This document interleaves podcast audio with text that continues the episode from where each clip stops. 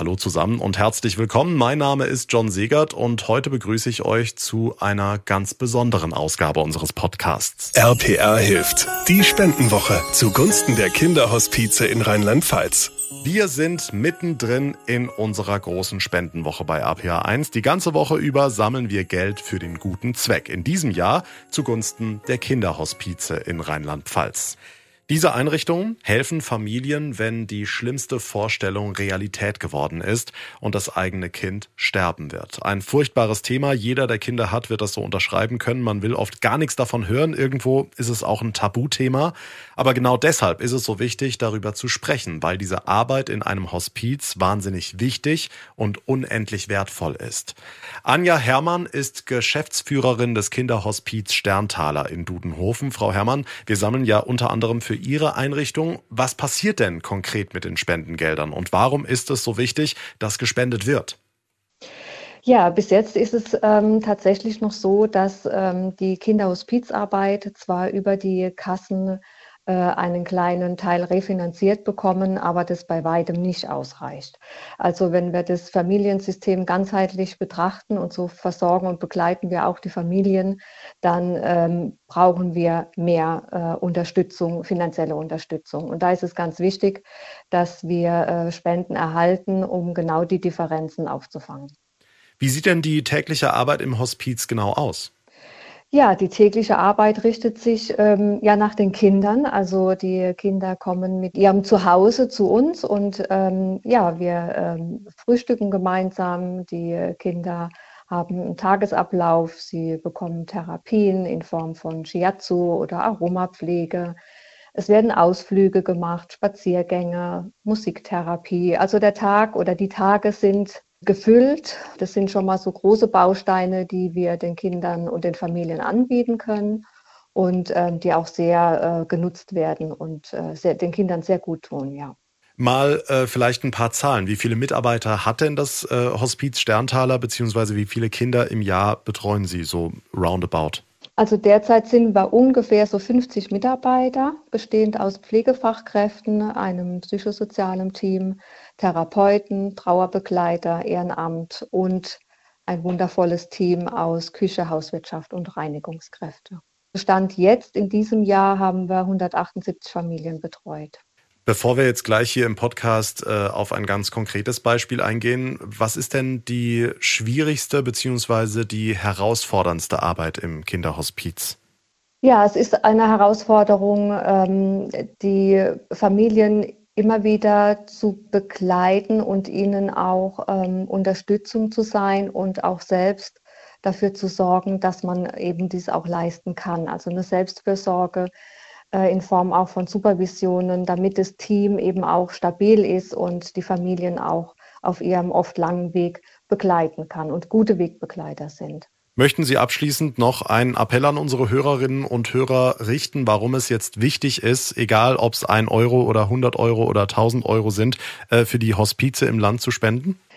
Ja, da wir alle Kinderhospize und Hospizeinrichtungen auf Spenden angewiesen sind, freuen wir uns natürlich über ähm, die Spende der Hörer und Zuhörer und ähm, freuen uns, dass wir durch die Gesellschaft getragen werden und wissen, dass es äh, unruhige Zeiten sind und sind umso mehr dankbar, dass wir trotzdem auch Beachtung finden.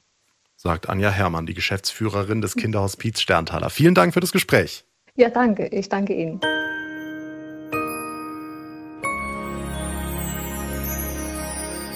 Wie viel Kraft ein Hospiz und die Mitarbeiter dort geben können, das weiß Familie Diederich aus Riol. Das sind Mama Anke, Papa Alex, die neunjährige Tochter Lotta und die fünfjährige Fina. Fina hat seit ihrer Geburt einen Hirnschaden, ist ein Palliativkind und niemand weiß, wie lange sie noch leben wird. Meine Kollegin Sarah Edelmann war bei Fine und ihrer Familie zu Hause und hat mit Mama Anke gesprochen.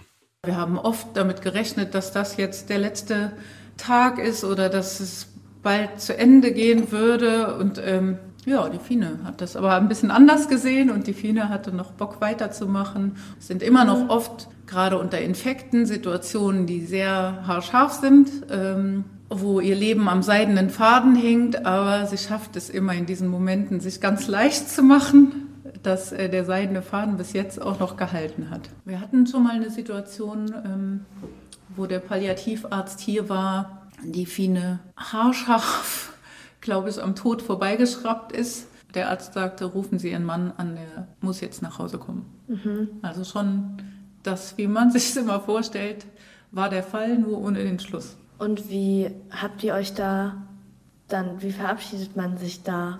Die Fine lag auf so einer Liege, also die hatte so ein Babybett hier quasi auf Rollen.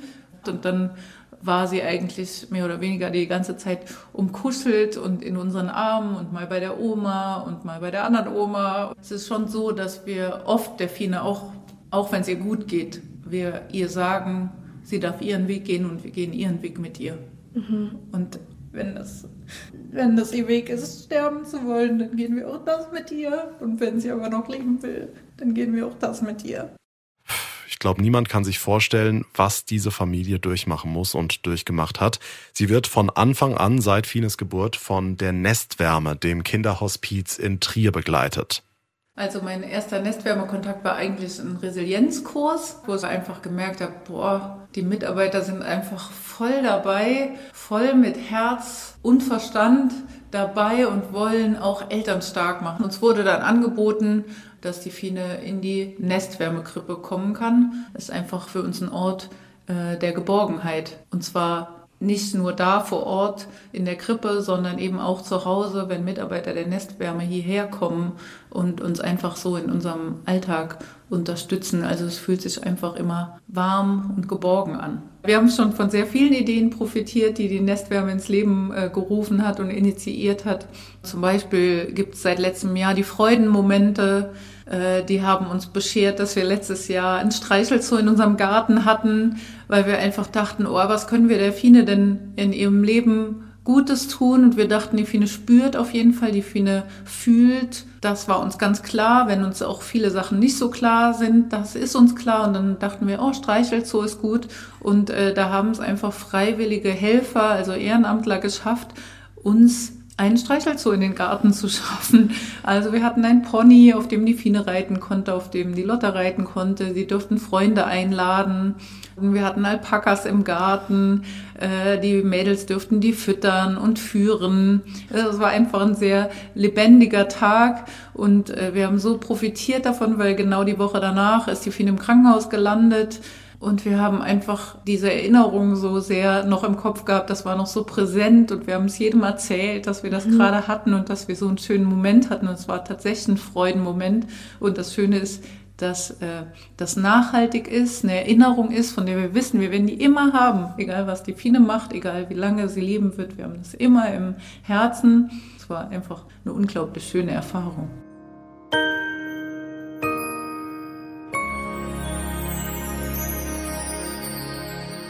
Sie können zwar keine Lebenszeit schenken, aber die Zeit, die bleibt, mit so viel Leben und so vielen unvergesslichen Momenten füllen, wie es nur geht. Die Kinderhospize in Rheinland-Pfalz.